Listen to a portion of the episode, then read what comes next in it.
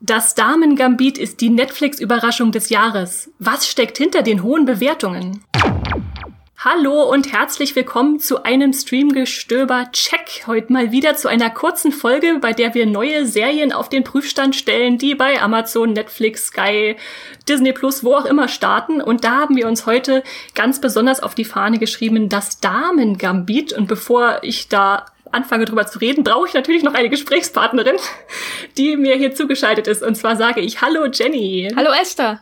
Wir wollen heute über eine Serie reden, die zu Netflix gekommen ist vor, ich glaube, fast zwei Wochen und die sich seitdem zu erstaunlichen Bewertungshöhen aufgeschwungen hat. Äh, kannst du uns mal kurz sagen, was das Damen-Gambit da zu bieten hat? Ja, diese Netflix-Serie hat bei Muiplot schon eine Durchschnittsbewertung von 8,3 was richtig, richtig gut ist. Also nur mal zum Vergleich, die bisher im Jahr 2020 am besten bewertete Serie hat irgendwie eine 8,5, also 8,3 ist schon richtig gut, ist auch in den letzten Monaten wirklich die am stärksten äh, bewertete Netflix-Serie. Ja, und sie ist auch immer noch in der Netflix Top 10 bei uns drin und auch international sehr, sehr gut bewertet. Und da ist es einfach das Wert da, was wir auch mal einen Blick drauf werfen. Und äh, um das zu tun, ist es natürlich auch sinnvoll, euch erstmal zu sagen, worum es da geht, falls ihr die Serie nicht kennt. Und zwar ist die Hauptfigur Elizabeth Harmon eine Schachspielerin, die als ja Waisenkind ihren Anfang nimmt und da das Schachspiel von einem Hausmeister lernt und sich dann zu erstaunlichen Höhen aufschwingt, weil sie da ein Wunderkind ist in dieser Disziplin und da verfolgt die Serie in sieben Episoden den Aufstieg, ihre Karriere, wie sie da immer besser drin wird und äh, ja, sich durchsetzt von ganz klein zu ganz groß. Habe ich was vergessen um, äh, in der Zusammenfassung, Jenny? Äh, äh, Dudley Dursley spielt mit. ja, tatsächlich, tatsächlich schlug die, die Serie ja in den letzten Wochen auch dadurch äh, große Wellen, weil ganz viele Leute darin äh, Harry Melling entdeckt und wiederentdeckt haben und erst gar nicht erkannt, äh, den wir natürlich als Dudley Dursley aus den Harry Potter Filmen kennen. Wurde das dir auch sehr viel in die Timeline gespült, Jenny, in letzter Zeit? Ja, also er wird mir ja auch ständig in den Netflix-Algorithmus gespült, weil er ist ja überall bei Netflix, habe ich das Gefühl, angefangen bei diesem Coen Brothers Film äh, damals, The Ballad of ähm, Buster Scruggs oder so ähnlich hieß der. Genau, ja. Und dann äh, neulich diese, diese Tom Holland Romanverfilmung, ähm, wo er diesen verrückten Prediger gespielt hat. Stimmt, ja. Da geht er wirklich in alle möglichen Richtungen und ist einfach ganz weit weg von Dudley Dursley. Also er ist ja auch kaum wiederzuerkennen, oder? Ja, wobei man natürlich auch dazu sagen muss, dass er schon äh, am Ende der Harry Potter Filme den Fett zutragen musste, um seiner Rolle überhaupt noch gerecht zu werden. Insofern war das jetzt nicht ganz schleichend oder ganz, ganz plötzlich, dieser Übergang. Aber wie war denn dein erster Eindruck von das Damen-Gambit? Hast du das sofort durchgebinged oder erstmal Stück für Stück? Also ich gebe zu, bei mir war das so eine Serie, wo ich von Anfang an dachte, ja, das ist eine, die gucke ich mal rein und wahrscheinlich gucke ich nach der ersten Folge nicht weiter. Und dann habe ich die erste Folge geguckt und war total angefixt und dachte, was, was ist das? Wie, wie kann mir das gefallen? Das ist ja unglaublich. Und dann habe ich erst mal zwei paar Tage oder so Pause gemacht, um das zu verarbeiten und habe dann tatsächlich die restlichen Folge alle in einem Rutsch äh, geschaut. Wie war das bei dir? Ja, ich habe das auch äh, jeden Tag nach Feierabend sofort äh, angeschaut. Erst war etwas zeitversetzt, weil ich habe das erstmal gar nicht mitbekommen, dass die Serie existiert. So und dann habe ich irgendwann gemerkt, ah, bei Twitter wird irgendwie immer über Schach geredet. Und eigentlich folge ich äh, äh, da niemand, nicht mal Gary Kasparov oder so, äh, niemand dabei. Auf einmal fangen alle über erstens Anya Taylor-Joy und zweitens Schach zu sprechen. Wie kommt das zustande? Und dann habe ich irgendwann eins und eins zusammengezählt und gemerkt, da äh, ich muss mein Netflix-Abo wieder aktualisieren, weil ich eigentlich ähm, ähm, ähm einen Monat Pause gemacht hatte und tja, äh, dann habe ich es auch gleich weggeschaut und ich muss sagen, ich war wirklich überrascht, wie bingeable die Serie ist, ähm, ausgehend vom Thema, äh, Period Piece, sehr ernste Themen zum, äh, zum Teil und auch Schach. Und trotzdem ähm, habe ich das wirklich ähm, durchgesuchtet. Hattest du vorher Interesse an Schach äh, oder irgendein Hintergrundwissen? Ich habe tatsächlich äh, Schach gelernt von meiner Mitbewohnerin, als ich vor ein paar Jahren äh, eine WG hatte. Und da haben wir immer gespielt und ich habe immer verloren. Also ich habe nicht die besten Erinnerungen an Schach. Insofern war das dann auch so, okay, es ist so in 60ern angesiedelt, Schach, äh, so Sepia eingefärbte Poster, hat mich jetzt erstmal nicht so gelockt. umso schöner dann, dass eine Serie einen da doch noch überraschen kann. Hast du auch den Fehler gemacht, dass du, nachdem du angefangen hast zu gucken, erstmal googeln wolltest, wie die echte Elizabeth Harmon aussah? Ja, so ähnlich. Also ich habe erstmal angefangen zu googeln, ob es irgendwie diese anderen Menschen gibt, die sie so trifft. Also vor allem äh, als erstes natürlich dann auch diesen großen russischen Schachmeister, von dem, dem der Großmeister, von dem immer die Rede ist.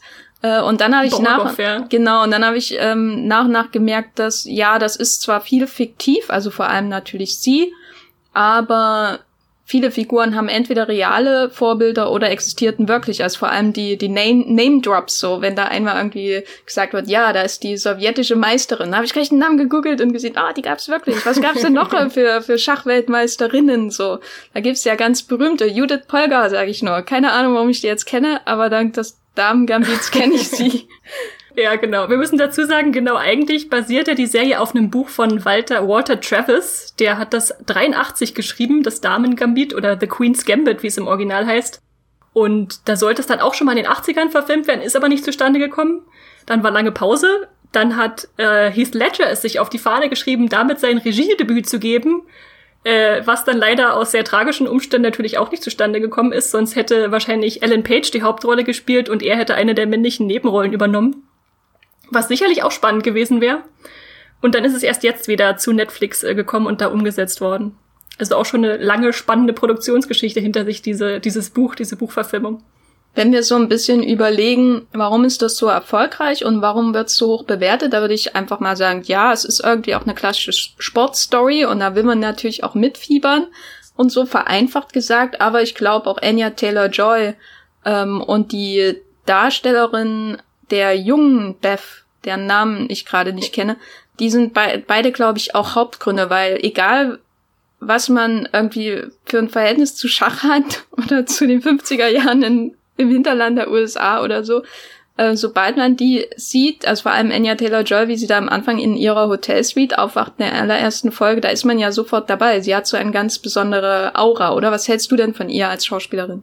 Auf jeden Fall. Ich finde sie auch sehr, sehr großartig und sie hat, bringt einfach diese Energie mit, die die Rolle braucht und weil sie ja wirklich nur einfach eine Frau ist, die sich in einer sehr stark dominierten Männerwelt behaupten muss. Also man muss ja überlegen, dass die meisten Nebenrollen wirklich Männer sind. Da äh, spielt sie die im Prinzip alle an die Wand. Die Männer sind aber auch richtig gut besetzt. Also wir haben ja schon den, den Dudley ähm, Dursley-Darsteller Harry Melling erwähnt, der einen ihrer ersten, ja, Schachgegner slash Kumpan slash Kurzzeitmitbewohner spielt. Ähm, Bill Camp fand ich auch sehr gut. Gab es bei dir irgendjemanden aus dem Cast von Das Damen-Gambit, der neben Anya Taylor-Joyce äh, generell so herausgestochen ist, wo du gesagt hast, boah, das ist wirklich einer der äh, interessantesten DarstellerInnen in dieser Serie? Äh, ich mochte auch Thomas Brody Sangster ganz gerne der äh, für mich eigentlich immer noch im Kopf so ein bisschen in tatsächlich Liebe und äh, Maze Runner so in so Jungrollen feststeckt, ihn jetzt mal in so einem Erwachsenen, äh, in einer Erwachsenenrolle zu erleben. Da hat es mir ganz gut gefallen. Und ich fand tatsächlich auch schön, dass Bill Kemp, der, der, der grantige Hausmeister, da mal ein bisschen mehr noch scheinen konnte, weil er sonst immer so in diesen Nebenrollen verschwindet, wo, obwohl er eigentlich ein großartiger Darsteller ist. Ja, und ich wollte noch äh, Mariel Heller erwähnen, die man, glaube ich, eher nicht als Schauspielerin kennt. Sie spielt die Adoptivmutter von Beth. Sie haben ja im Verlauf der Serie durchaus dann eine überraschend, äh, überraschende Beziehung, sag ich mal. Und Marielle Heller ist eigentlich Regisseurin. Und zwar hat sie bei dem äh, Melissa McCarthy äh, Oscar nominierten Can You Ever Forgive Me Film Regie geführt und bei Diary of a Teenage Girl, ähm, der auch richtig gut ist, kann ich an dieser Stelle nur empfehlen. Und sie hat diesen Tom Hanks Mr. Rogers Film gemacht und hier hat sie eine ihrer wenigen Schauspielrollen und das war, da war ich auch echt positiv überrascht. Also ich hatte vorher viel Hype über sie, ihre Rolle gelesen und dann gedacht, ja, eigentlich zweites Standbein, würde ich sagen, für ihre Karriere. Ja, sie macht das auf jeden Fall gut als Adoptionsmutter von Beth, die dann ihre Schwächen hat, genau wie Beth ja auch ihre Schwächen hat, aber dann irgendwie darüber hinaus wachsen kann. Bist du denn bei Beth sofort dran gewesen? War das sofort eine Figur, wo du dachtest, ja, äh, da fieber ich jetzt mit, weil so einfach macht sie es einem ja nicht. Nee, und das macht's ja gerade so spannend, dass sie im Prinzip so, sie ist ja häufig an der Grenze zur, ich sag mal, Egomanie oder zum, zum Egoismus, dass sie sich für was Besseres hält, aber trotzdem schrammt sie da halt immer so hart dran vorbei, dass man denkt, eigentlich ist es irgendwie spannend und zeichnet sie als Figur aus. Oder als Mädchen ist sie ja dann doch eher so in sich gekehrt und äh, will eigentlich mit niemandem richtig was zu tun haben. Und da ist es dann umso schöner, dass sie einem erst langsam ans Herz wuchs. Zumindest war es bei mir so. Wie war es bei dir? Ja, am Anfang hatte ich so eher so eine distanzierte Faszination, was auch mit Anya Taylor Joy zu tun hat. Und dachte auch so ein bisschen, oh, ist das jetzt irgendwie klischeehaft und so, ne? Diese dramatische Rückblende, die immer wieder abgebrochen wird zu diesem Unfall, den sie da hatte ähm, als Kind und dann diese Pillensucht in dem Waisenhaus. Das wirkte auf den ersten Blick irgendwie klischeehaft und dann nach und nach habe ich gemerkt, dass sie auch vielen, vielen Klischees einfach aus dem Weg gehen. Gerade wenn es dann zu der Beziehung zu ihren Adoptiveltern kommt und äh, dann natürlich auch den Männern in ihrem Leben und den Konkurrenten in ihrem Leben. Und das hat mir dann wirklich irgendwie auch gefallen, dass ich jetzt nicht wieder einfach nur eine düstere Quality-Serienheldin habe, ähm, sondern eine wirklich auch vielschichtige Figur, die trotz aller ihrer Probleme irgendwie durchkommt. Das hat mir echt, echt gut gefallen und Anya Taylor-Joy hat das sehr gut verkörpert. Gerade wie sie auch Schachspielen dann auf einmal so elegant macht. Also egal, ob sie nur die Figuren mit zwei Fingern setzt oder ihre Hände verschränkt und ihr Kind darauf bettet, das ist alles so formvollendet, äh, wie sie das spielt. Kann man auch gut in den Alltag übernehmen hier im Homeoffice. Ja, ja, ja. Bei der nächsten Videokonferenz weißt du dann, woher ich meine Inspiration habe. Gibt es denn für dich noch etwas, was die Serie so richtig auszeichnet und vielleicht auch von anderen Netflix-Serien aktuell abhebt? Also für mich war besonders, dass es sich irgendwie wie so ein Biopic anfühlt, ohne eins zu sein. Und während ich sonst so meine Schwierigkeiten habe mit so biografischen Stoffen, äh, war das für mich so die Idealverkörperung, wie sowas laufen kann. Also wie sich das so langsam reinsteigert in, wir fangen irgendwo im Keller an mit so einem äh, billigen Schachbrett und äh, kommen dann langsam in prächtigere Hallen, in schönere Bre Bre äh, Bretter und äh, Gegner und also das war einfach so eine so eine ganz natürlicher Flow, der da aufgebaut wurde zu einem Höhepunkt, der dann einfach nur für mich herausragend war, wo wir dann ganz viele Figuren vorher eingeführt hatten, die dann irgendwie in einem wunderschönen Finale äh, kulminiert sind. das kann ich echt gut nachvollziehen. Ich glaube, was damit zusammenhängt, die Serie auch für mich auszeichnet, ist, dass sie aufhört, also sobald ich gelesen habe, dass eine Miniserie, da wusste ich gleich, okay, das gucke ich jetzt auch wirklich bis zu Ende und mache äh, da jetzt keine längeren Pausen, weil ähm, da fällt es mir dann viel einfacher, mich auch drauf einzulassen und drauf hinzufiebern. Ne, man fiebert ja irgendwie auch noch mehr auf diesen Höhepunkt, den wir natürlich nicht spoilern werden, hin, weil man weiß, danach kommt erstmal nichts mehr, außer Netflix entscheidet sich in einem Jahr anders. Wie hast du das Miniserienformat von äh, das Damen Gambit wahrgenommen?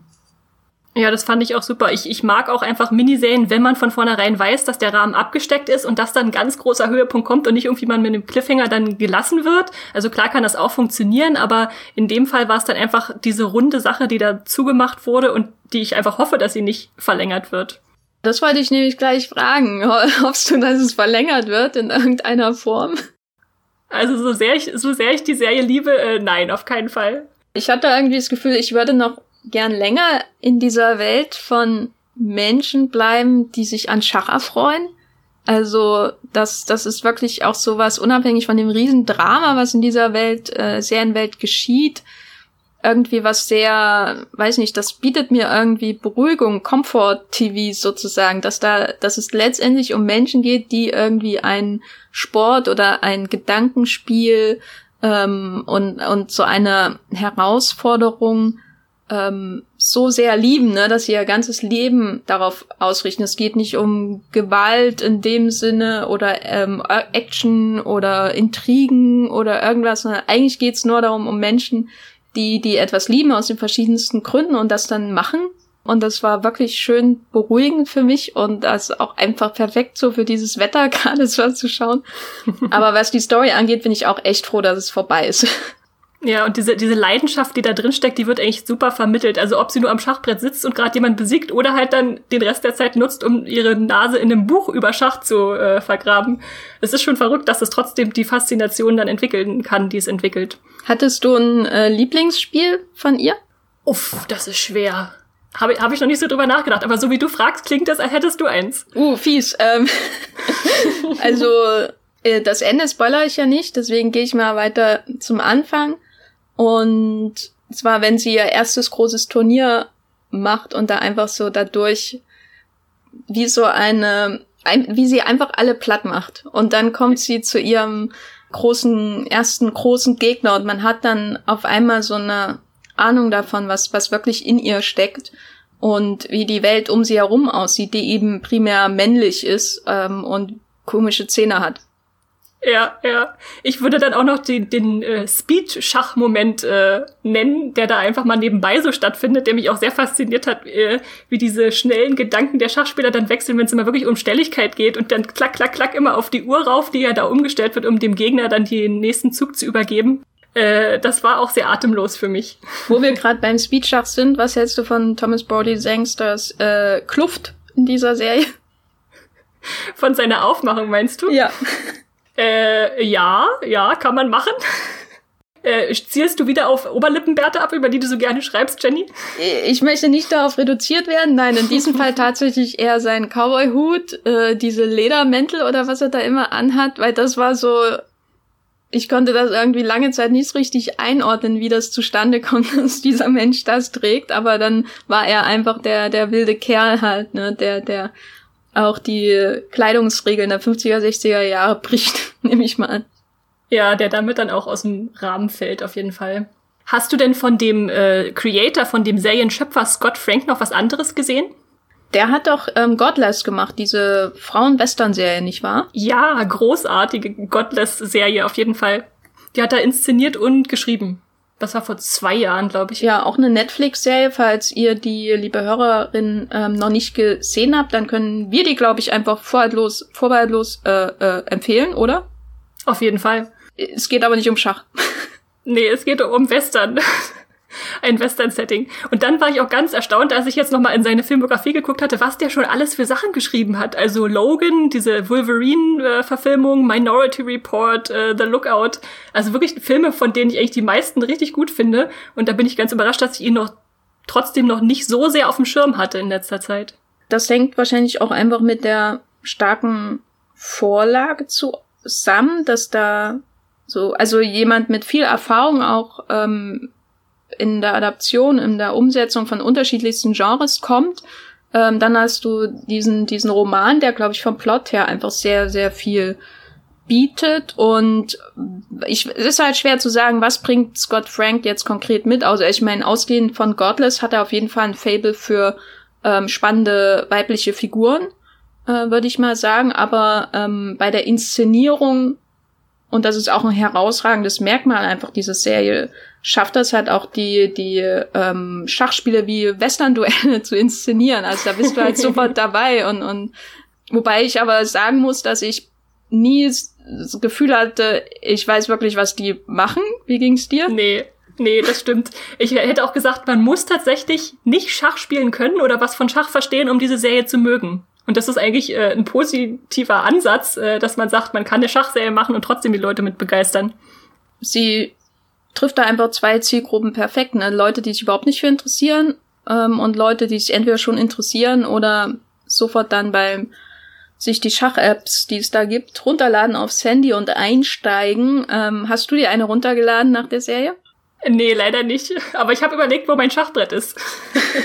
ich habe mir eine runtergeladen. Wirklich? Oh, ja, und dann nach 30 äh, Minuten wieder gelöscht, weil ich dachte, nee, darauf lasse ich mich nicht ein. Weil ich kenne zwar die Regeln, weil ich das halt auch als Kind irgendwie mal gelernt habe, genau wie Skat und so, was man, was man eben so macht, wenn es nicht, nicht zum Fernsehen kommt. Aber äh, nee, das ist nicht mein Spiel, muss ich sagen. Ja, ja. Es kann auch frustrierend sein, glaube ich, wenn man jetzt nicht, weiß ich nicht, acht Züge vorausdenken kann oder wie viel auch immer die vorausdenken da auf ihrem Brett. Aber es ist trotzdem faszinierend zuzusehen, wie andere das können und sich dann daran erfreut. Ja, deswegen würde ich auch sagen, selbst wenn, ähm, falls ihr die Serie noch nicht gesehen habt, ihr euch überhaupt nicht für Schach interessiert, solltet ihr das Damen-Gambit auf jeden Fall schauen. Würdest du sagen, snackable oder schwere Kost? Obwohl auch echt schwere Themen drin verarbeitet sind, sowas wie äh, Abhängigkeiten und äh, Verlust der Familie und so, würde ich es trotzdem als snackable bezeichnen. Weil man einfach so reingezogen mit, wird und mitfiebert und das dann eher einen unterhaltenden Faktor hat als einen verstörenden, oder? Wie geht's dir? Ja, mir geht's wirklich genauso. Also ich dachte auch, oh mein Gott, äh, Waisenhaus, Pillensucht, äh, was kommt denn jetzt? Und dann habe ich es weggesuchtet. Es sind ja auch nur sieben Folgen. Eine abgeschlossene Serie, das ist wirklich snackable und kann man, glaube ich, auch mit einem vielfältigen, großen Publikum in diversen Altersgruppen schauen. Ich denke auch, da ist für, für jeden was dabei, der sich da gewillt ist, drauf einzulassen. Obwohl die, die Folgen sind so, glaube ich, 50 Minuten lang. Äh, ich glaube, insgesamt sind es dann sechseinhalb Stunden, die das so hergibt, aber diese sechseinhalb Stunden spürt man einfach nicht. Also spätestens zu Weihnachten, wenn ihr, wenn ihr nach Hause fahrt und äh, nicht mit eurer Familie reden wollt, würde ich sagen, macht das Damengambit an. Äh, dann müssen wir noch eine wichtige Frage klären, Jenny, die äh, bestimmt Andrea von uns verlangen würde. Mit welchem Essen würdest du das Damengambit vergleichen? Also, ich würde sagen, das ist ein sehr, sehr feines, perfekt gekochtes ähm, Risotto. Und äh, es sind auch viele unterschiedliche Nährstoffe und Farben drin. Es wirkt auf irgendwie leicht, aber wenn man es dann im Mund hat, denkt man, Nee, ich habe jetzt auch eine richtige Mahlzeit, ähm, aber es ist auch nicht zu schwer ähm, und es ist hochkomplex in der Zubereitung und ich verstehe das Rezept nicht. Wie sieht's bei dir aus? Für mich ist es, glaube ich, ähm, auf den ersten Blick so ein Teller Nudeln, aber das ist nicht nur auf den ersten Blick einfach nur ein normaler Nudelteller. Und wenn man dann anfängt drin zu stochern, dann findet man da Garnelen und irgendwelche ganz tollen Zutaten, wo man erst gar nicht dachte, dass das zusammenpasst. Und dann, dann gibt es trotzdem eine wunderschöne Mahlzeit. Okay, jetzt habe ich Hunger. ja, dann würde ich sagen, können wir doch eigentlich auch schon mal versuchen, unser Fazit zu ziehen. Für, für wen ist äh, das Damengambit das Richtige? Hatten wir jetzt ja schon so ein bisschen angedeutet. Versuch's doch nochmal zusammenzufassen, Jenny. Also das Damengambit ist das Richtige für alle, die super vielschichtige Figuren mögen, die keine Abneigung gegen Sportfilme haben und Trainingssequenzen mit Menschen, die an einem Schachbrett sitzen und Figuren hin und her bewegen und die ein bisschen Anspruch wollen, die aber auch Unterhaltung äh, von ihren Serien verlangen, die äh, ja sich darauf einlassen, diese Schachserie zu schauen. Und ich würde sagen, wichtige Voraussetzung ist, ihr müsst kein Schach kennen, ihr müsst keinerlei Grundkenntnisse im Schach haben, um Freude an das Damen-Gambit ähm, zu haben. Ja, das finde ich bringt es gut auf den Punkt dann bleibt mir jetzt eigentlich nur noch zu sagen, Jenny, wo kann man dich denn lesen, wenn man dich noch weiter verfolgen will nach deinen Schachavancen gerade? Bei Twitter bin ich, da schreibe ich überhaupt nicht über Schach.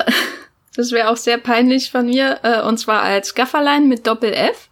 Und bei Moviepilot schreibe ich natürlich Artikel über Schnurrbärte und auch andere Dinge. Ähm, und zwar als der Gaffer oder einfach Jenny Jecke, wie die Jecken im Rheinland. Esther, wo findet man dich online? Mich findet man bei Twitter und Instagram als Straw-Star oder als Strawstar oder Esther Stroh bei Moviepilot. Und ja, da lasse ich mich eigentlich auch über alle möglichen Filme und Serien aus, die mich gerade so interessieren. Witzigerweise habe ich jetzt gestern Abend mir äh, The Queen of Cutway angesehen, äh, weil ich gerade so im Schachfieber war. Das ist bei Disney Plus eine eine Schachverfilmung über eine andere, ein anderes Schachgenie, eine echte Geschichte. Kennst du das? Noch nicht gesehen, aber das ist das mit Lupita Nyong'o, ne? Genau, genau. Und das hat mich auch überrascht, dass es echt gut war. Also vielleicht ist der, der Schachfilm auch der Sportfilm, der mir am besten gefällt. Ich weiß es noch nicht, ich muss es noch rausfinden. Ansonsten habe ich, hab ich glaube ich, nur den Tobey Maguire-Film äh, Bauernopfer noch gesehen. Aber da weiß ich nicht mehr, ob ich den gut oder schlecht fand. Also, äh, ja, in dem Sinne stürzt euch auf jeden Fall in die Schachwelt, in die Netflix, in die Streaming-Welt und schaut euch das Damen-Gambit an. Ansonsten danken wir natürlich ganz, ganz herzlich, dass ihr mal wieder zugeschaltet habt und uns unterstützt mit euren Ohren und äh, gerne auch mit euren Zuschriften. Wenn ihr was uns zuschicken wollt als Sprachnachricht oder als äh, einfach Anmerken, Kommentar, dann gerne an ähm, podcast.moviepilot.de und in dem Sinne würde ich sagen, tschüss und macht's gut und streamt was Schönes. Tschüss.